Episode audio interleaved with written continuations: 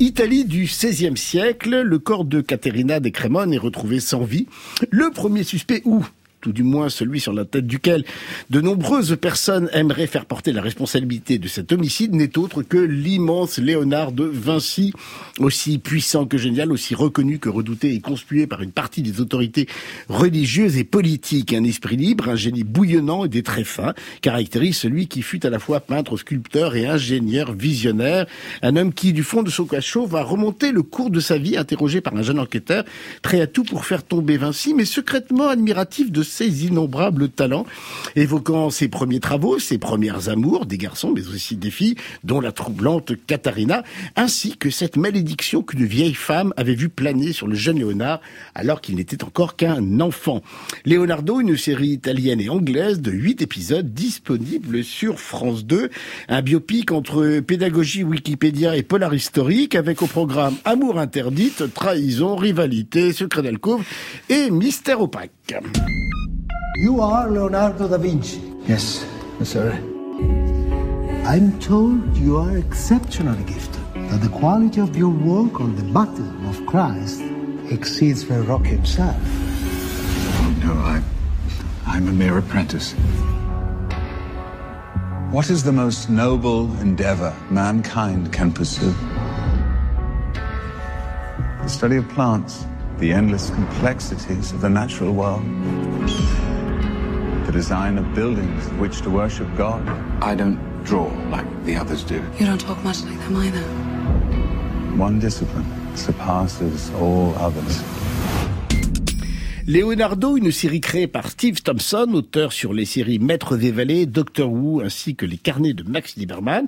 Également au générique Frank Spotsny, scénariste sur Ransom et sur The Man in the High Castle, avec dans le rôle titre Aidan Turner, que l'on avait vu dans Being Human, et Paul Dark, Matilda De Angelis, Freddie Highmore, qui est également producteur de la série et qui joue l'enquêteur du fond de l'alcôve et de la cellule du pauvre Leonardo, et Jeff Darcy, ainsi que Robert Enucci et Hugo Becker pour la touche française.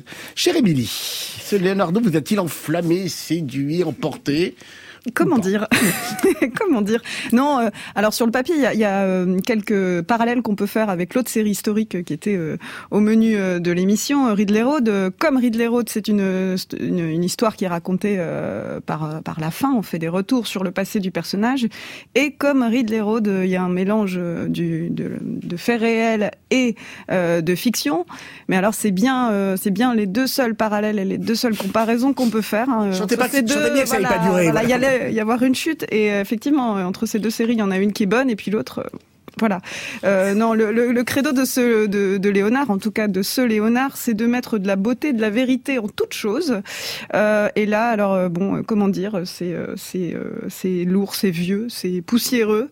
Euh, sur le papier, pourtant, c'était pas une mauvaise idée hein, de de, de s'attaquer à la vie de Léonard, qui a pas été tant que ça, je crois, mmh. porté à l'écran. et donc là, c'est une coproduction, notamment franco franco-italienne. Donc bon, théoriquement, ça aurait pu donner quelque chose de bien. Mais vraiment, c'est dialogué euh, comme euh, les feux de l'amour. Euh, il y a une scène, notamment dans la première, dans le premier épisode, où Léonard va compter Fleurette à la fontaine. Je ne sais pas si vous vous souvenez de cette scène-là. Oui, très bien. Et c'est vraiment, on est vraiment dans du dans du roman photo, sans aucun second degré. c'est cliché à mort. Ça, moi, ça me fait penser à une parodie des nuls, mais ça, c'est évidemment pas fait pour ça.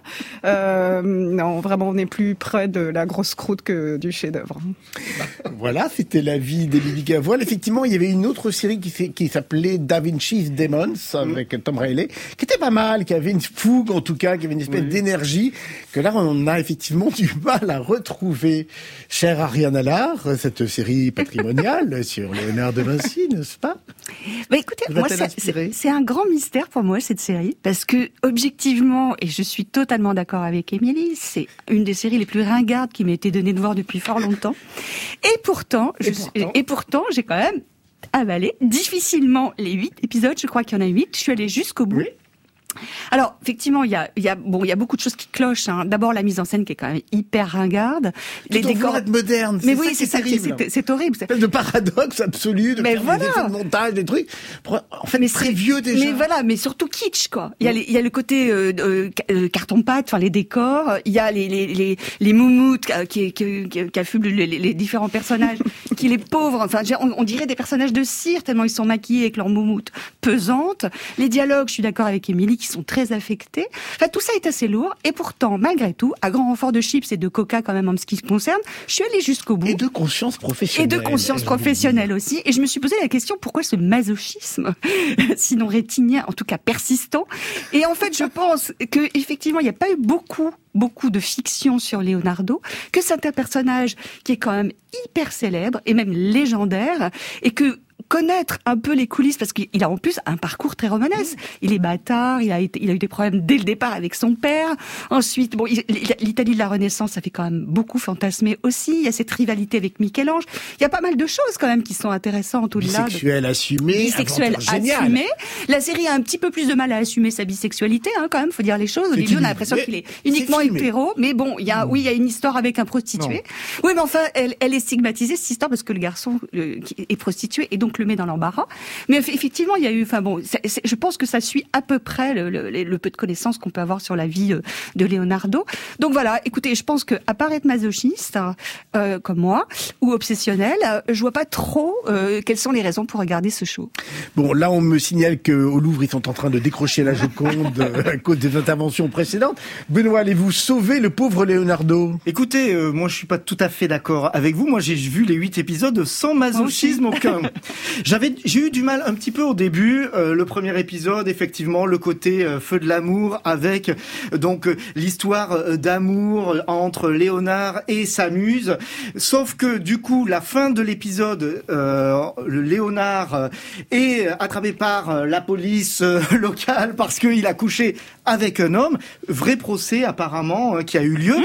Et à partir de là, bon, c'est là où je m'oppose à ce que tu viens de dire, Ariane, il n'est pas du tout question d'hétérosexualité ou d'homosexualité. On sait, grosso modo, qu'il y a eu de l'homosexualité. Il le dit d'ailleurs à sa compagne, et il dit, j'ai vraiment ressenti des choses qu'en gros, j'ai pas ressenti avec toi. Et s'amuse, qui est finalement plus un double féminin de Leonardo que lui. Mm. Euh, et là, en fait, mais jamais, euh, jamais ensuite, on ne, on ne reparle de sa sexualité. Arrange les choses. Donc, non, non, non, non, non. je, je, trouve que c'est vraiment comme ça que, que, que c'est montré. Ensuite, tous les autres, tous les, tous les autres, tout ce qui, ce que tu viens de dire, sont montrés euh, dans la série. Moi, ce que j'ai aimé, au fond, c'est pour ça qu'en fait, ce qui m'a agacé, c'est la perruque du Baker. Non, c'est l'enquête, c'est l'enquête policière sur je suis en prison parce que tu as peut-être tué ou tu as tué, euh, je sais pas que voilà, voilà la, la muse. Donc si tu l'as tué, voilà, euh, à un moment donné, est-ce que c'est toi ou pas toi? Voilà. Euh, et j'enquête et Freddy Aymor euh, n'a aucun intérêt à part d'être producteur de la série pour euh, présent à l'écran.